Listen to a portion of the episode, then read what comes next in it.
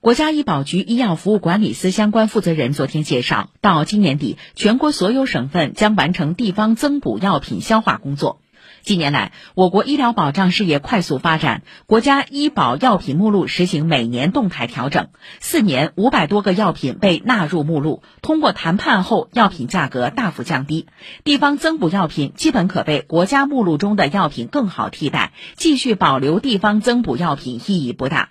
国家医保局研究制定了地方增补药品三年消化计划，也就是从二零二零年开始，按照第一年百分之四十、第二年百分之四十、第三年百分之二十的比例，逐步调出原省级药品目录内按规定调增的药品，到今年底实现全国医保用药范围基本统一。